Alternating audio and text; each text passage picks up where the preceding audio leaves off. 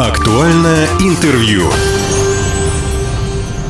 Здравствуйте, меня зовут Владимир Лозовой. Буквально недавно я прочитал такую информацию, что долги за услуги ЖКХ в Хабаровском крае сократились почти на миллиард рублей. И мне стало интересно, почему коммунальных долгов стало меньше? Потребители стали более ответственными, ну или профильные ведомства стали активнее работать с должниками. Вот для беседы на эту тему я пригласил в студию начальника отдела мониторинга, расчетов и аналитического контроля Министерства ЖКХ Хабаровского края Ирину Александровну Никифорову. Ирина Александровна, здравствуйте. Здравствуйте. Объясните, как специалист, в чем причина появления долгов за ЖКХ? Это недобросовестность потребителей, слишком высокие тарифы или то, что поставщики услуг просто не умеют э, взыскивать эти долги, предупреждать их появление? Ну, хочу немного статистики. На сегодняшний день, на 1 августа, задолженность потребителей за жилищно-коммунальные услуги э, составила 5,6 миллиардов рублей в том числе по населению 4,3 миллиарда рублей. То есть мы видим, что основными дебиторами является население. То есть физические лица? Да. У угу. населения, у граждан э, существует обязанность по оплате за жилищно-коммунальные услуги, которые предоставляют их э, предприятия для удобства проживания. Угу. И тем не менее, по разным причинам не все граждане выполняют свою обязанность по оплате услуг. И э, как бы существует, ну, исходя из практики, работы, да, а, ряд причин появления долгов за жилищно-коммунальные услуги. Но в первую очередь я хотела бы отметить это недисциплинированность потребителей, то есть не считают нужным своевременно оплачивать задолженность, а, забывчивость, есть такие моменты, есть возможность оплатить, но угу. по какой-то причине забывает об этом. И когда выбирает приоритет оплаты, исходя из э, реальных доходов, э, то есть либо на жилищно-коммунальные услуги, либо на отдых или на лечение, ну, угу. выбирает приоритет поехать куда-то отдыхать, а жилищно-коммунальные услуги потом заплатим. Как-нибудь потом, да? Да, вот один из факторов. И иногда это происходит из-за низкой правовой грамотности населения. То есть э, люди считают, что они не воспринимают жилищно-коммунальные услуги как товар, за который надо оплачивать как за продукты. Вот. Размер тарифов, ну, это не главный фактор э, неоплаты, это, скорее всего, отговорка потребителей. А, несомненно, важным фактором роста задолженности э, считаю, что это неумение э, компании жилищно-коммунального хозяйства системно работать по профилактике неплатежей. То а как это? Это нужно а, по взысканию задолженности, это нужно проводить определенную работу. Еще хочу отметить, что э, наибольшую долю должников имеет это неблагополучные, малоимущие, многодетные семьи, либо погрязшие в кредитах и займах люди.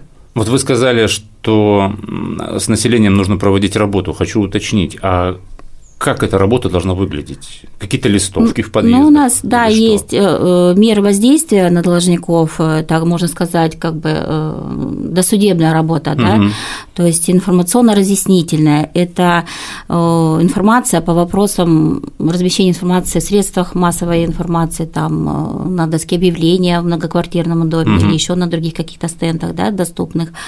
Информация по вопросам изменения законодательства в части оплаты за жилищно-коммунальные услуги, происходят же как, какие-то uh-huh, изменения, uh-huh. да, о необходимости своевременной оплаты за услуги, а также принимаемых мерах э, к должникам и какие могут быть последствия. Ну, то есть это управляющие компании ТСЖ должны этим заниматься, да? Да, уведомление о наличии задолженности необходимости погашения. То есть управляющая компания должна проводить вот такую определенную работу.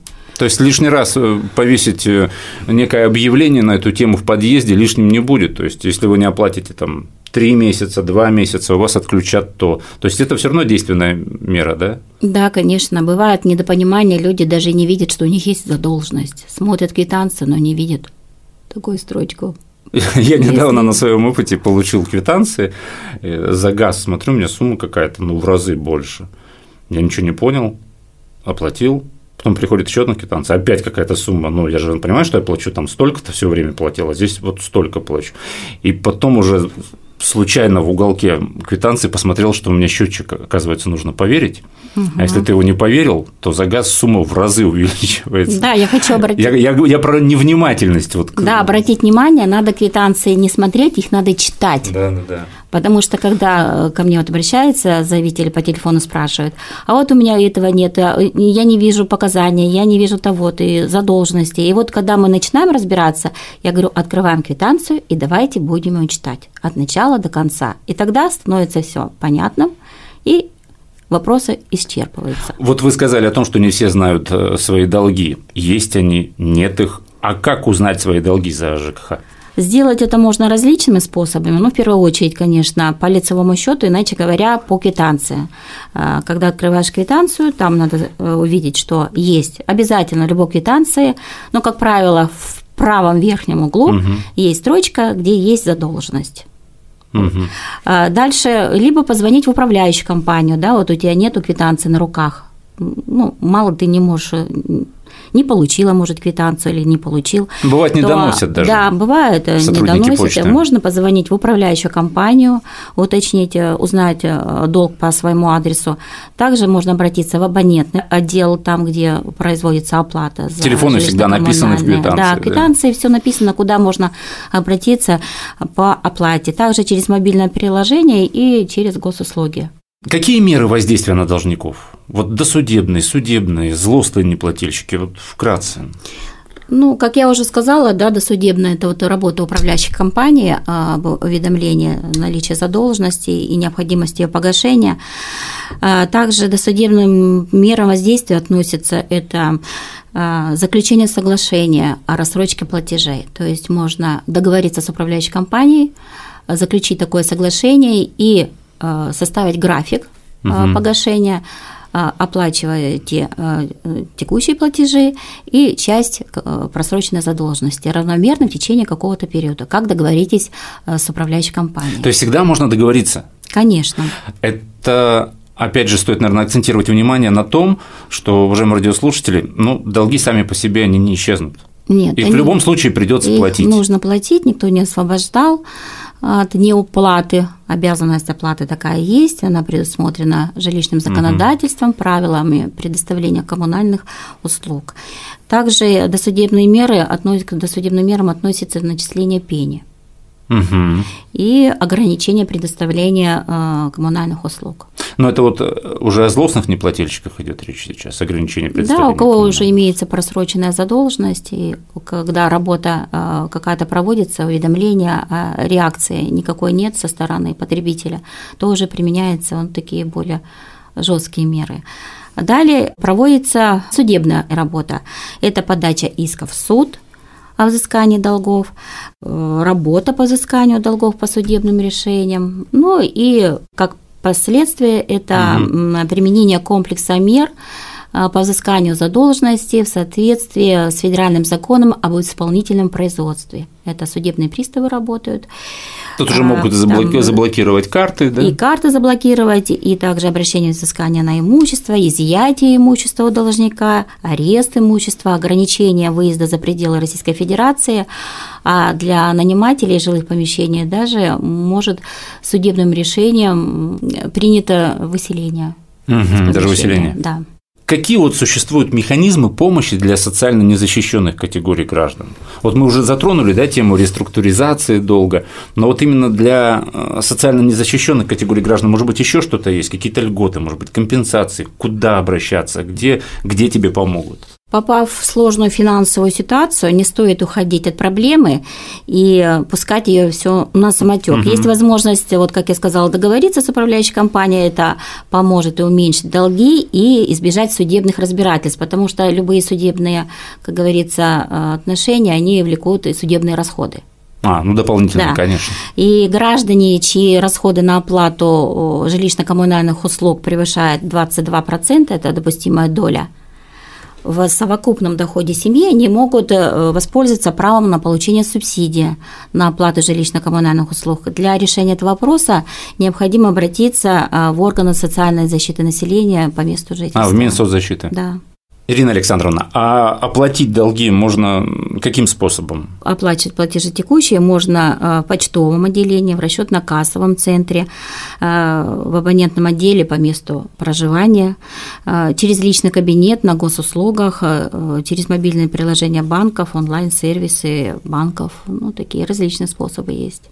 Ирина Александровна, как вы считаете, вот эти традиционные методы взыскания долгов в системе ЖКХ, они вот сейчас работают эффективно или нужны какие-то новые инструменты? Может быть, в других регионах что-то уже придумали, как работать с должниками, чтобы снизить вот эту задолженность коммунальную? Мы мониторили, как работает в других субъектах, но я хочу отметить, что все методы, которые я назвала, и э, мы на уровне министерства проводим, э, на постоянной основе заседания комиссии с муниципальными образованиями, где присутствуют ресурсоснабжающие организации. Именно они нам э, на заседаниях рассказывают о том, как они проводят э, работу по взысканию задолженности. И э, досудебная и претензионная исковая работа, она в любом случае эффективна, только ее надо проводить своевременно, не затягивать, да, когда накопятся большие долги. Mm-hmm. И на должном уровне проводить эти мероприятия.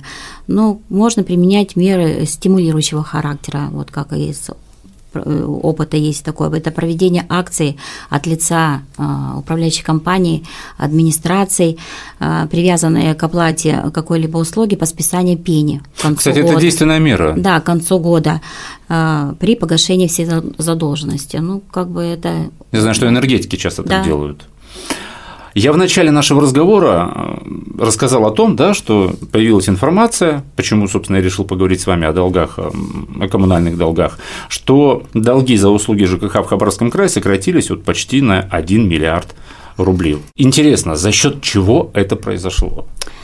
Для погашения задолженности за энергоресурсы и изыскания средств для подготовки к отопительному периоду в большинстве органов местного самоуправления на должном уровне организована именно работа по сбору платежей за оказанные жилищно-коммунальные услуги. И это позволило довести сбор а, по 10 муниципальным образованиям от 97 до 100%.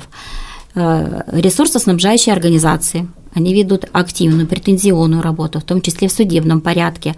Они заключают также прямые договоры с собственниками помещений в многоквартирных домах.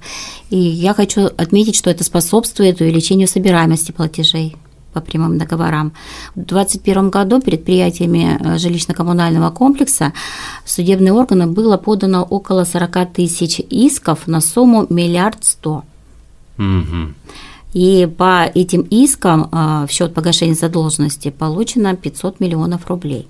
То есть эффект есть от проводимой да, работы.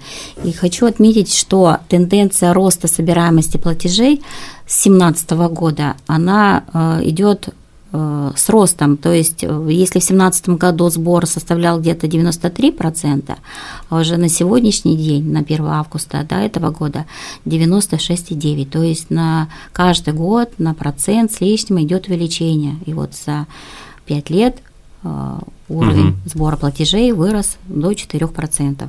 Ну, естественно, это приводит к снижению задолженности за жилищно-коммунальные услуги. Угу. То есть есть и люди, которые граждане добросовестно оплачивают, понимают, что от этого никуда не уйти, и долг останется, его надо все равно выплачивать. И э, оплата задолженности, она и необразование ее, она способствует, как сказать, спокойному залогу душевного спокойствия. Ну, то есть все больше и больше потребителей, граждан, да, жителей Хабаровского края, они понимают, что есть вот обязательные какие-то платежи, и они не просто так обязательные, когда там получают заработную плату, то есть планируют семейный бюджет. Все равно с каждым годом все больше граждан понимают, что вот сразу надо рассчитаться за вот это, а потом уже семейный бюджет планировать, да, там. Угу. Тем более, что вы говорили, что бывают случаи, когда долги за коммунальные услуги за несколько месяцев, а при этом люди уезжают там в туристическую поездку, да? Почему важна своевременная оплата? Я имею в виду вот в системе жилищно-коммунального хозяйства. Как это сказывается на работе ресурсоснабжающих организаций, на качестве предоставляемых услуг? Чтобы обеспечить качество предоставляемых услуг, необходимы денежные средства, бесперебойный поток поступления от потребителей услуг. Именно поэтому в настоящее время все больше внимания предприятиям уделяется вопросу организации взаимодействия с потребителями угу. и эффективной работе задолженности по оплате услуг. Долги – это недополученные доходы предприятия, все мы понимаем, за предоставленные коммунальные услуги. И вот э, несвоевременная и неполная оплата за поставленные услуги, она влечет недостаток средств э, для проведения ремонтных работ – подготовки к очередному отопительному сезону, оплаты топлива, своевременной выплаты заработной платы работникам предприятий, оплаты также налогов в бюджет, в небюджетные фонды и негативно отражается на инвестиционной привлекательности отрасли. Ну, многим может показаться, что это, ну, как бы такие высокопарные, что ли, какие-то слова. Но вот на самом деле э, до этого разговора я не знал сумму долгов. Но вот когда вы пришли и рассказали о том, что только физические лица должны 4,5 миллиарда, плюс еще миллиард, я так понимаю, ну, юридические, 80%, да, юридические да. лица 6 миллиардов. Ну, эта сумма действительно серьезная.